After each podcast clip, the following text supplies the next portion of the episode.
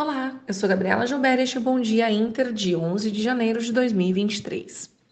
O Ibovespa encerrou a última sessão em alta de 1,55%, acompanhando os benchmarks americanos. O mercado aguarda cautelosamente os anúncios das medidas econômicas pelo Ministério da Fazenda. Lá fora, o mercado repercutiu positivamente as falas de Jerome Powell, presidente do Fed. Em relação ao câmbio, vimos o dólar cair 1,14%, cotado em R$ 5,20. Para hoje, a atenção será voltada para a divulgação dos dados de vendas a varejo no Brasil e inflação ao consumidor e produtor na China. Indo lá para os Estados Unidos, Wall Street mantém o bom humor após fala de Powell ontem não dar grandes sinais contra as expectativas do mercado, que, aliás, mantém-se mais otimista ante o ritmo do aperto monetário pelo Fed para as próximas reuniões.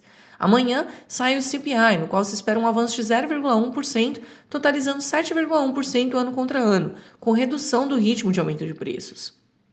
Com isso, as apostas seguem 25 base points para a próxima reunião da instituição, levando a taxa terminal ao intervalo de 5 a 5,25% até julho. Na Ásia, depois do forte rally dos últimos dias, as ações da China fecharam em queda, mas a bolsa em Hong Kong manteve a tendência ascendente em meio a valuations ainda muito descontados. Os destaques positivos ficaram para, para as empresas de carvão, seguros e construtoras, enquanto o turismo corrigiu. Na Europa, com apetite ao risco mantido, os mercados operam em alta enquanto processam um sentimento positivo nas ruas e antes do CPI norte-americano.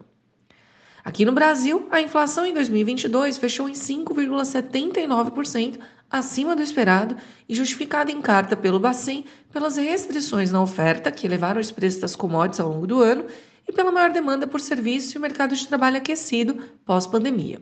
As expectativas para 2023 são de inflação em 5,2%, ainda acima da meta.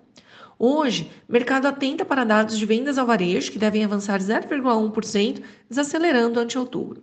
Ainda acompanha-se reunião entre Lula e Tarcísio sobre privatização do Porto de Santos. E, por fim, mercado também atenta às medidas econômicas a serem divulgadas hoje. Na abertura, o índice DXY tem leve alta, futuros também avançam e juros das treasuries recuam. Petróleo sobe, com o cenário de desaceleração global, reabertura na China e alta dos estoques nos Estados Unidos influenciando os preços hoje. Com o mercado externo ainda em patamar positivo, antes de CPI, a Bolsa Brasileira poderá ter um dia de alta, também motivada pela alta das commodities. Atenção para as exportadoras, mas também para as empresas de varejo, com divulgação de dados do setor hoje.